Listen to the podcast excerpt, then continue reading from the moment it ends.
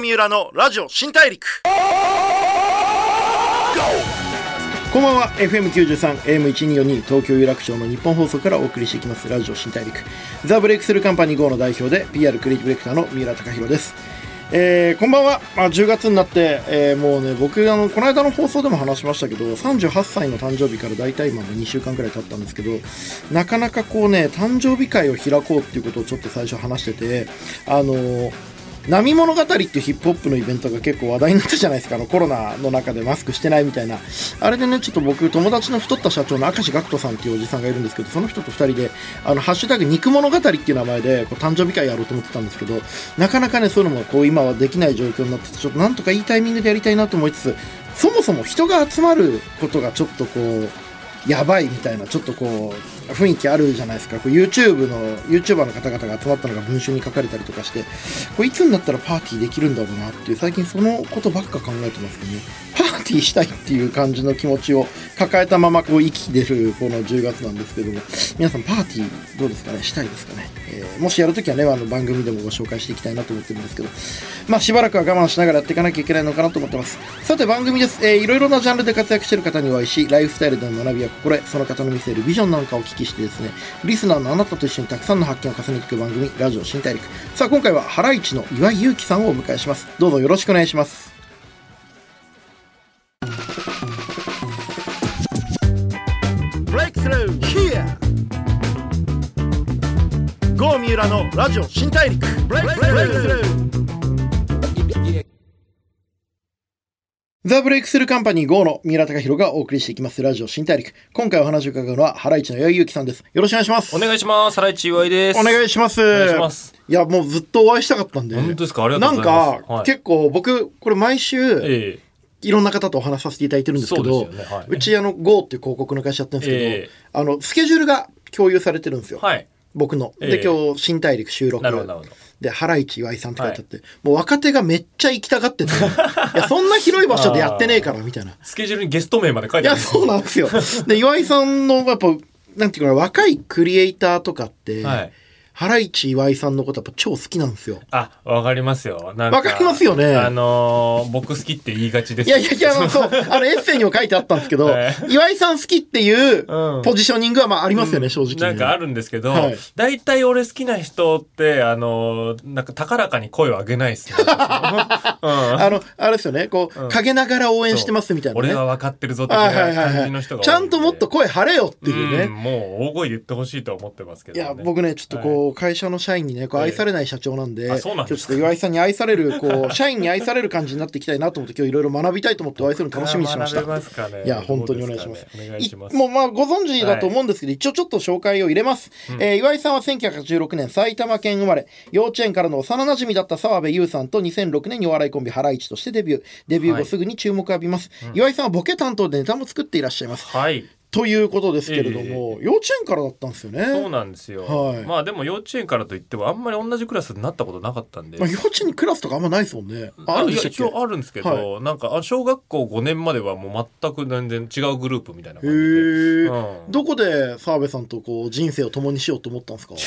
生を共にしよう共にしてますよね。まあでも小5の時に初めて同じクラスになった時に、はい、なんか面白いなってお互いになって、ずっと一緒にいたんですよ。で、あの先生とかにもお前らも仲良すぎるからちょっと席を離しますみたいな感じで怒られたり仲良すぎて。しい感じのね、仲良すぎて怒られるっていうわけのわからないこととかあったりして、でもそこでなんかお笑いやろうみたいな感じでは特になんなかったんですよね。で、まあ中学上がって、でその中学校から他のなんか小学校から来た同級生がいたんですけど、そいつがなんか仲いい3人組みたいなもう一人いてその3人組で仲良くするみたいな澤部岩井ともう一人いたんですけど、そいつがあの中学の終わりぐらいにちょっとお笑いやろうよみたいな感じで、ハライチの立役者がいるんですね。そうですそうです、はいはい、だから別に俺たちはそんななんか本格的にお笑いやろうみたいな気持ちはなかったです、うん、なんとなく一緒にいたら楽しいなぐらいの感じで、うん、うん、でもその言ったやつがその高校行って。あれこれ悲しい話になりますそうですね。あの 高校行って悲しくなる予兆が高2の終わりぐらいですかね、はい、ちょっとあの話したいことがあると、はい、あの俺ちょっとアメフトハマったからちょっと大学でアメフトやるわってなって残された2人みたいな感じで組んだんですよね。はい、いやでも僕、あの岩井さんといえばこう2年前に発売されたエッセイ集の「僕の人生には事件が起きない」が、まあ、累計10万部突破の大ベストセラーっていうことでね、すごい話題になった作品だと思うんですけども、あのエッセイの最初のページにもありましたけど僕のような1階の笑い芸人でも自分の生い立ちを深掘りされるトーク番組に出演することはある、そこでは今までの人生を面白おかしく話さなくてはならない、僕は正直それが苦手だっていう、まあ、過剰なエピソードとか、はい綺麗に整えられた落ちのある話とかに対するちょっと抵抗する気持ちみたいのがありますよね。まあ、ありますね、はい、なんかもう味付けすごいじゃないですか。はいはいはい、なんかあれがなんかちょっと苦手で、はいはいはい、なんか聞いてみるとそんなにねあの、大エピソードでもないし、はい、言ったらね普通に生きてたらそこまでね波乱万丈なエピソード起こらないじゃないですか。はいはいはいはい、うん、なんかそれを誇張して、誇張して誇張して言うっていうのが、なんかちょっとなんか抵抗ありますね。はいはい、なんかこうちょっと一歩引いちゃうっていうか、うん、あそうですね。あんまりそういうノリにあの乗っからないような感じで来ちゃったかもしれないですね。そのなんか世の中全体の、えー、まあ、テレビって基本つくと創病じゃないですか全員。そんな中でこうある種の平常心というか、はい、業界の中にいながら業界のことを冷えた目で見るみたいなポジションって意識されてたんですか？意識してるっていうか単純に自分の性格上そうなんですよね。うん、うん、でなんとなくねあのー、こう MC がいて、うん、でひな壇があるじゃないですか。うんうん、でひな壇芸人バーっていて、うん、なんかちょっとなんかねあのー、本当にそこまでじゃない出来事が起こった時に全員立ち上がりますよね。立ち上がる立ち上がる。立ち上がっておいおいおいみたいなね。その時座ってたりなんかしちゃってて、だからそのあんまり意識せずにこうやっちゃってて。はい、それを。でもクラスとかでもきっとそうだったじゃないですか、みんなでなんかウェイって、学園祭どうするみたいな時に休憩室とかでいいんじゃないみたいな感じで一歩引いてるポジションだったというイメージがエッセイ読んでてもあったんですけど、それをこう強制しようとかは考えず、あの創病の文化圏の中で冷静な 椅子を一つ座っとこうかなっていうのは計算じゃなかったんですね。まああんまり計算してないですね。あの疲れるじゃないですか。なんか自分のなんか性格じゃないようなことをなんか無理やりやろうとしてると、なんか逆に。その別にお金を稼ぎたいがために芸人になったわけじゃあんまりなかったんで。なんかそこ別にいいかなと思い出してきたらなんか自分の思うようにやった方がなんかストレスないし。なんかそのなんて言うんでしょうね。そのまあストレスで考えたら、はいそのみんなに合わせて、自分もこうねあの、ウェイってやったり立ち上がったりするストレスと、うん、あんまりお金もらえないストレスだったら、うん、俺あんまりお金もらえないストレスの方がいいんですよね。うんなるほどなるほど。はい、だからそっち選んでるみたいな感じで、ね、はいはいはいはい。でもなんか場の同調圧力ってすごいなと思っててと全員立ち上がるじゃないですか,、はい、だまあ芸人だから前に出ないといけないとか、えー、面白い話しないといけないみたいな、こう場が持ってる空気感みたいな。僕も自分でちょっと恥ずかしくなる瞬間が毎週あって、はい、それ何かっていうとこれなんですよ。ああこのラジオラジオ新大陸のオープニングで、はい、こんばんは FM93M1242 とか、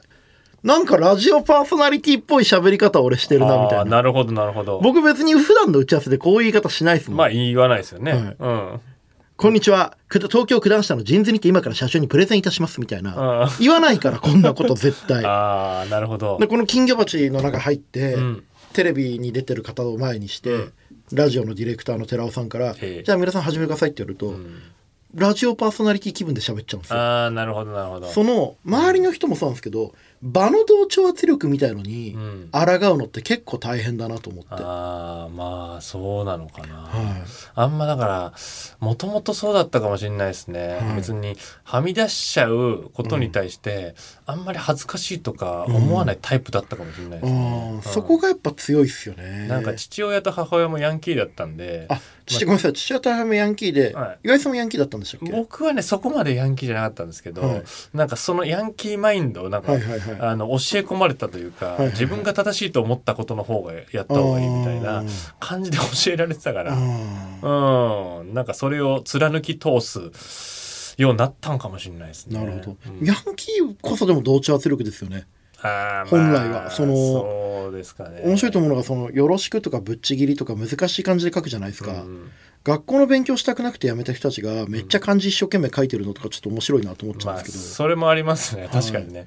はい、あのー、まあ卒業式だけね、はい、あのー、ちょっと賑やかしで来るみたいなあるじゃないですか、はい、めちゃめちゃ派手な格好して、い。やなんか卒業式来るんかいとそうそうそうそう。お前ら一番様式美じゃんみたいな、あと成人式行くんかいみたいなのもありますし、はいはいはいはい、そのことほどさようにこの、同調圧力周りの人っていうよりも場が持ってる力の中で自分を保つって結構大変だなっていう、はい、僕あの大学早稲田で卒業して博報堂っていう、はい。まあ、広告会社入ったんですよ。これ面白くて、はい、それまで地味だったやつとかが博報堂の内定者になった瞬間、うん。うん、こう遊び出すんですよ。こう急に合コンとかなるほどなるほど。今の社会で合コンってあるのか分かんないですけど、うん、コロナとか Tinder とかあるから、はい。当時やっぱ合コンとかすごいしててなんか急に博報堂ずらし始めるんですよ。ああなんか名刺ができるというか。そうなんですよ。はい、で今こう岩井さん芸人じゃないですか。はい、芸人とか、はい、そういうその圧力の中でやっぱ自分のスタイルとか、はいうん、自分らしく生きてて、それが結果的に愛されるっていうのは、はい、やっぱりめちゃくちゃ大事なことだしでみんなが同調圧力にやられて、ウェーイってなるんだったら絶対なんない方が目立つし、まあそうですよ。あの芸人の会なんて絶対そうだと思いますそうですよね、うん、常にしない方が目立ちます、ね、常に反対側に行けばいいだけの話なのに、うん、それってなかなかできないから、うん、それを今日なんかどうやったらこう自然体でできるのかなっていうのを今日ちょっと聞きたかったんですよね。まあでもね度胸じゃないですか、はい、結局、うん、静かな度胸っすよね。うんなんかまあ度胸はあると思いますよ、まあ、別にどう思われてもいいとも思ってますし。うん。なんかねあのちょっとはみ出しにくい世の中でもあったりするじゃないですか、なんかそういうのを、うん、あのまあ、はみ出そうっていう気持ちはあるんだけど、うん、まあはみ出しにくくしてる世の中が悪いみたいに言う人たまにいますよね、なんかね、あれがね僕ねちょっと消せないっていうか。なんかそんなはみ出すどなんかの度胸もないのに、はいはいはい、なんでそんなこと言うんだろうなって思っちゃうから。人のせいにしてんじゃねえよって、ね、そうそうそうそう、う。ん、なんか弱い人のふりして、うん、強い人を叩くみたいな、うん、なんか盾で人殴るみたいなのあるじゃないですか、いやあれあんま好きじゃないんですよ、ね、あわかります。あの、弱さを武器にして結果的にものすごく暴力的になる人ってめちゃくちゃいますよね、はい、最近多いですよね。はいはいはい、はい、なんかその強い方の人に、なんか世間からのヘイトを集めるみたいなパターンあるじゃないですか、いやあれとかもあんまりやらないですね俺はね、なんか、村上龍っていう作家の言葉で、うん、大切な人を幸せにするための一番最初にやるべきことは自分が一人で生きていけるようになることだっていうなるほどね。言葉があって僕すごい好きなんですけど、はいえ。ー、つべこべ言う前に自分が好きなもの自分の食いぶち稼ぐ自分が好きなもの自分で好きでいるみたいな、うん、その最低限自分の子として存在するっていうことが、こうみんなうまくできてない方が多いですよね。まあそういうことなんですか、ね、その時にその岩井さんのその度胸ってやっぱいいキーワードだと思ってて、はい、その度胸って身についたのか、うん、親がヤンキーだったから生まれ持ってのものなのか。なんだろう。なんか今よく承認欲求って言うじゃないですか最近、うんうんうん、あれがねあんまりないんですかね。いやだそれとかも超面白くて、はい、承認欲求なかったら普通芸人にならないですからね冷たいお湯みたいな矛盾があると思ってて、はいはいはい、承認欲求でまあですね、はい、うん、そこってどういうふうに自分の中でこう整理されてるんですか？なんかテレビで、うん、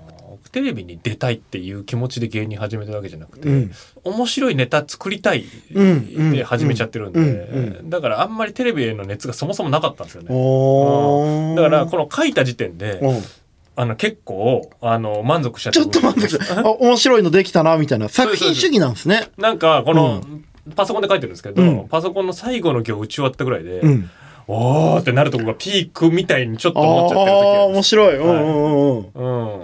なんかもうそれはじゃあ究極自分がやんなくていいくらいの。あ、そうなんですよ。最初の頃そう思ってました。なんか俺やんなくて、まあ澤部をめちゃくちゃ信頼してるからやってほしいけど、うんうん、俺別にやらなくてもいいんだよな、みたいな。うん、でも、なんかこう自分のネタをちゃんとやってくれるぐらい信頼できる人が澤部以外あんまりいなかったんで、なんか自分の方がいいだろうなって。めちゃくちゃ面白い。その、はい、自分の作った最高のネタを、はい誰か信頼できないやつに預けるくらいだったら、そうそう自分の方が信頼できるっていう。まあ、その気持ち結構ありましたね。うんうんうんうんうん。ネタに奉仕するための自分なんですね。はい、まあそうですね。うん。なんか、このネタを一番よく見せるために、まあ、消去法で自分みたいな。うんうんうんうんうん。なるほどね。はい、だからもう本当にじゃあ、芸人っていうその破天荒に生きていくキャラクターのイメージとか、えー、こう芸能界で、うん有名になっていくことに対するモチベーションとか本当にないんですね。はい、最初もうでも最近はまあそのみんなねあの見出してくれた人とかいるから向く、うん、なんかその人たちに会おうというみたいなのがありますけど、うん、最初の頃はその辺の熱量あんまなかったですね。へえ面白いですね。でもそういうこうある意味無欲というか、はい、こうみんながこう目指したい目指したいって言ってる時に、はい、俺別にそうじゃないんだよねっていうところが結果として目立つっていうところが、ま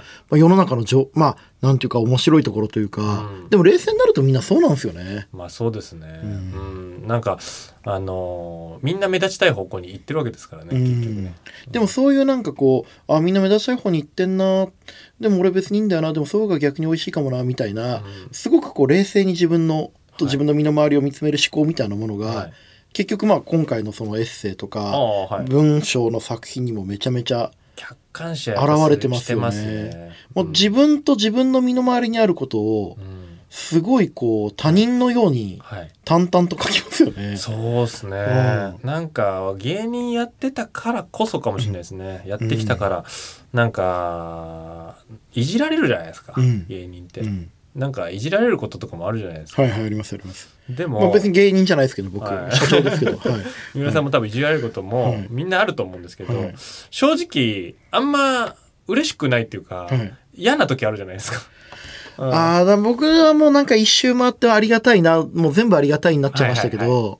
まあありますよね。うん、はい、なんか正直もう根本は、はい、あなんかちょっと嫌だなって思ってたりもするんで、はいはいはいはい。うん、でも嫌だなって思ってても、うん、なんか笑いとか生まれないんで、うん、このいじられてる時に、うん、自分がどういうことすれば笑いが起こるかみたいな、うん、その客観的にね、自分とそのなんか、状況を見ないと、脚本家みたいな、はい、はい、役者自分も一人の役者とかコマとして描くみたいな、はい、はい、なんかやってらんないというかそうやってないと、まあ、状況を見て、うん、面白い風に振る舞う判断でやる方が傷つかないですし、なんか、うん。それで生まれたなんかやり方かもしれないですね。ネタ書くのと文章書くのは全然違います、はい、ネタ書くのまあでもネタみたいな感じで文章も書いてますけどね、まあ、リズム感は、うんその重視してますね。漫才みたいなリズムでこのエッセイ書いたんですけど、うん、うん、なんかその辺のリズムたまにねその「そんなわけねえ」みたいな、うん、すごい淡々とした文体の中に、はいちょっとツッコミの言葉が自分じ、ほとんどが自分自身に対して突っ込んでると思うんですけど、あのリズムは作れてますよね。まあそうですね、うん、なんか読みやすいようにしてます。僕自身が全然文章読まないんですよね。あそうなんですか、うん、活字全然好きじゃないんで。あそうなんですけどもすごいなんかこう、はい、淡々としてるけどすごく写実的で、はい、文章が映像にほあ。変換されやすい文章を書かれるなと思って。本当ですか、はい、ありがとうございます。でもあんまりこの文章読むのが好きじゃなくて読むのがちょっとストレスだったりするんで。うん。なんかそういう人でも読めるように自分で書いてるのかもしれないですね。でもすごくこう読みやすいし、自分の人生にも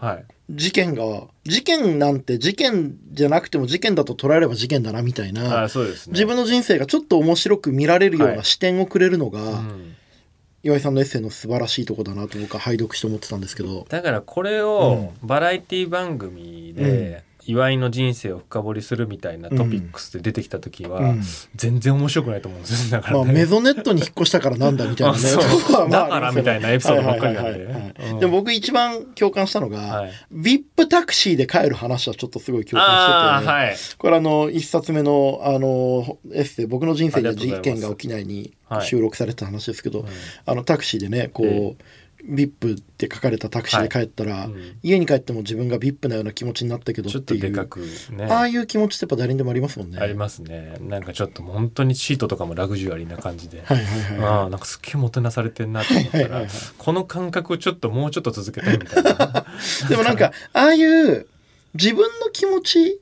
に対する解像度が高いっていうか、はい、あ俺今生きってるなとか、はい、あ俺今ダサいなとか、あこれに気づいた俺やっぱちょっと面白いじゃん、みたいな、自分っていうものに対する視点がめっちゃ丁寧ですよね。ああ、だから恥ずかしがってるところから来てるかもしれないですね。恥ずかしがってる？ずっとなんか恥ずかしいんですよ。うんうん、なんかこういうことやっちゃうと俺な、みたいなとか、うんうん、なんか思いながら、うん、なんか自分のこと分析してると、うん、うん、そうなっちゃうかもしれないですね、自分のことを自分でめっちゃ見てる感じなんですか？自分のことは見ますね。うん。まあ、後々考える部分もありますけど、あ、俺こういう感じだったな、とか。他人の目って気になります？他人の目の方が気にならないかもしれない、ね、あそれが面白いですね。なんか今って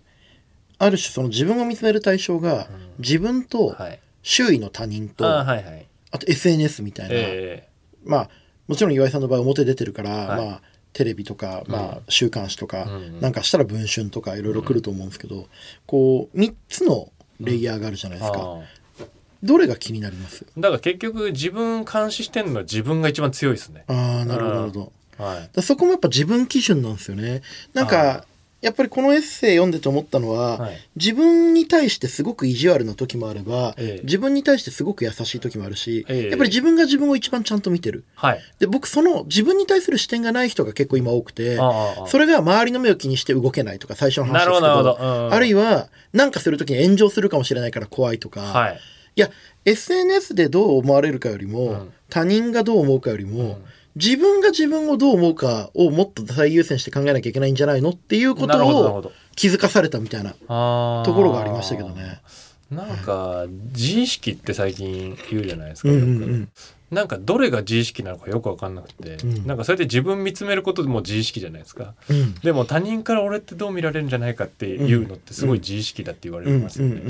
なんかどれが自意識なんだろうってああなるほどなるほど、はい、あの小林秀夫っていう評論家がもう亡くなっちゃった、まあ、有名な人なんですけど、えー、めちゃめちゃ難しい文章を書く人で有名なんですけど、はい、でもこの人はまさに今同じようなことをおっしゃってて、うん、自意識の中に他人が入り込んでしまうことは悪であると。なるほどなるほど。自分は自分だけで自分自身を判断することが本当の自意識で、うん、その自意識こそを大事にしないといけないみたいな。じゃあ、めちゃくちゃ俺正しいですね。現代の小林秀夫っすね。ああ、そうかもしんない、はい、それ聞いてると。はいはい、なんか、その人他にも、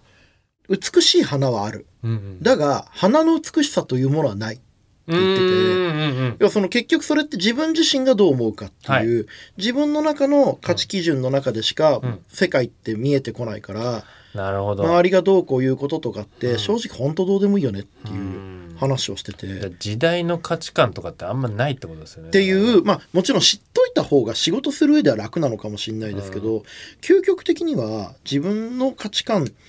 を最優先してあげることが幸せの近道なんじゃないかなっていう。今おっしゃってた最初の話も面白かったのが、みんな芸人さんで一緒に立ち上がるストレスと、はい、お金があんまり稼げないストレスだったら、はい。はいうん、こう、お金が稼げないストレスの方がまだ楽っておっしゃったじゃないですか。はい。そすね、それってしかも、好きな仕事やってるから、一個勝ってますもんね、最初から。あまあ、そうかもしれないですね。うん、だから、周りから合わせてたら成功できるとは限らないのに、はいでも自分の好きなことだけやってれば自分の好きなことやってるっていうプチ成功は一個もう収めてるからいやそうなんですよね。絶対的にその方が得ですよね。なんか自分の好きな芸人っていう職業やってるのに、うん、その中であの、うん、自分の好きでもないことやってるっていうのが、うん、あんまり意味わかんないですよねああわかりますわかります。なんかその今すごいいい話だと思ってて自分の好きを貫いた時点でもう一個勝ってて、はいはいはい、有名になるとか、お金持ちになるみたいのは、はいおまけですよね。いや、だからでもさ、それが結局ね、はい、やっぱ最初芸人になりたいとか、はい、ネタやりたいとかで始まっても、はい、そっちなんか気持ちよくなってくるんじゃないですか？なんかお金もらったりとか、まあまあ、その有名になってなんか脚光浴びるみたいな方を、麻薬ですか？ああいうのってなんかもう。その、これまた面白いのが、僕、博報堂で会社員やってて、ええ、で自分で会社社長になって、今年収10倍くらいになったんですよ。えー、でまあ、テレビのコメンテーターとかもさせてもらって、はい、ラジオもこうやって、岩井さんとかってね、えー、売れてる芸人さんとかもさせてもらって、えー、まあ、楽しいんですけど、はい、すげえいいんだっけって言ったらちょっと分かんないですもんね。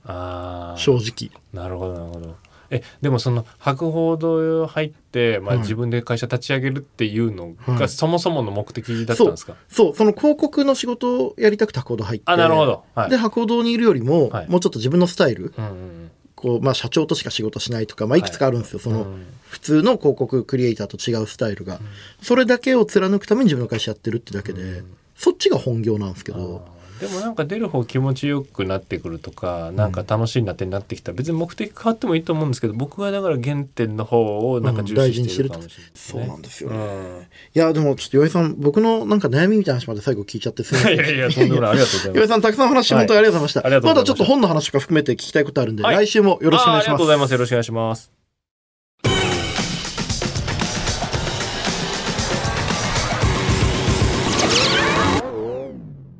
郷三浦のラジオ新大陸